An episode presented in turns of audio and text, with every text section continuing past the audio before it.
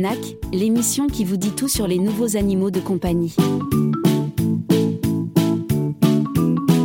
Ce mois-ci, nous allons découvrir une autre espèce très populaire et présente dans beaucoup de foyers. Plus de 50% des personnes qui vivent avec des oiseaux en possèdent une. Il s'agit de la calopsite. Il existe plusieurs mutations différentes et toutes très attachantes. Mais avant tout, un peu d'histoire. Décrit à l'origine par l'écrivain et naturaliste écossais Robert Kerr en 1793, comme Psittacus hollandicus, la calopsite a été déplacée vers son propre genre, Nymphicus, par George Wagler en 1832. Son nom de genre reflète l'expérience de l'un des premiers groupes d'Européens à avoir vu ces oiseaux dans leur habitat naturel.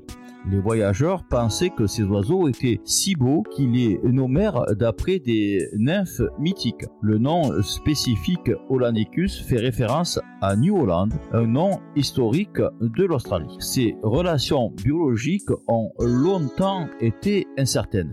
Cette question a été réglée par des études moléculaires. Une étude de 1984 sur les allozymes protéiques a signalé sa relation plus étroite avec les cacatoès qu'avec les autres perroquets. La calopsite est maintenant biologiquement classée comme un véritable membre des cacatoïdés en euh, raison de partage de toutes les caractéristiques biologiques de la famille des cacatoès, à savoir la crête érectile, une vésicule biliaire, et des plumes faciales recouvrant euh, le côté du bec, qui se trouve très rarement en dehors de la famille des cacatoïdés. Doté d'une huppe qui lui permet d'être très expressive. La calopsite d'apparence classique est caractérisée par la couleur jaune de sa tête, les taches orange au niveau des oreilles, la couleur grise de la nuque et des longues plumes de sa crête, ainsi que par les bandes blanches sur ses ailes.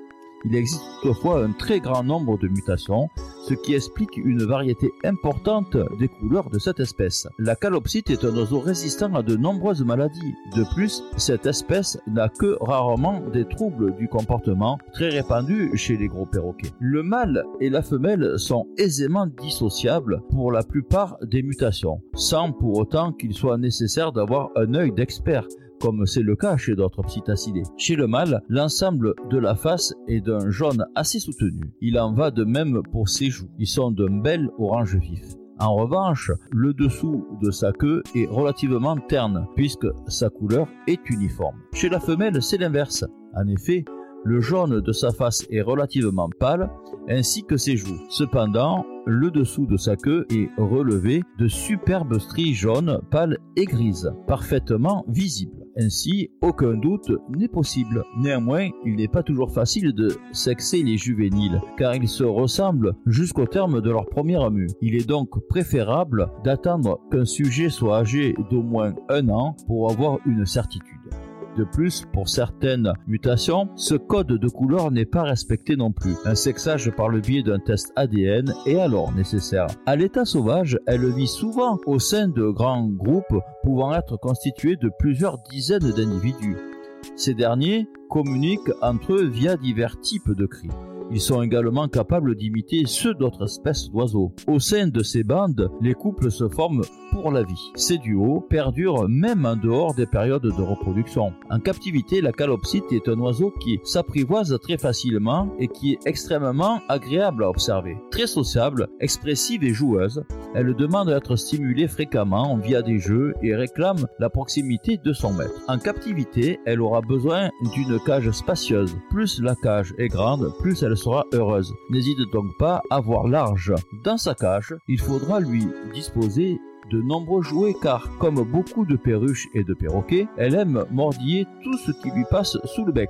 Évitez cependant les miroirs qui sont considérés comme étant dangereux pour leur santé mentale. Elle appréciera également que vous lui placiez une fois par jour une baignoire d'eau tiède pour son hygiène ou tout simplement pour barboter dans l'eau. Pensez également à placer sa cage dans la pièce la plus animée de la maison. Cet oiseau étant très sociable, il aura en effet besoin d'avoir le plus de présence possible autour de lui. Dans le cas contraire, il peut facilement s'ennuyer, voire même déprimer. Étant un oiseau assez actif, elle aura besoin de déployer ses ailes et de voler au minimum une heure par jour. Pour cela, pensez à sécuriser les lieux. Vérifiez qu'il n'y ait pas de fil électrique à sa portée, que les fenêtres ou portes soient bien fermées et d'avoir isolé votre chien ou votre chat ou tout autre prédateur. Cette première partie du sujet consacré à la calopsite est terminée.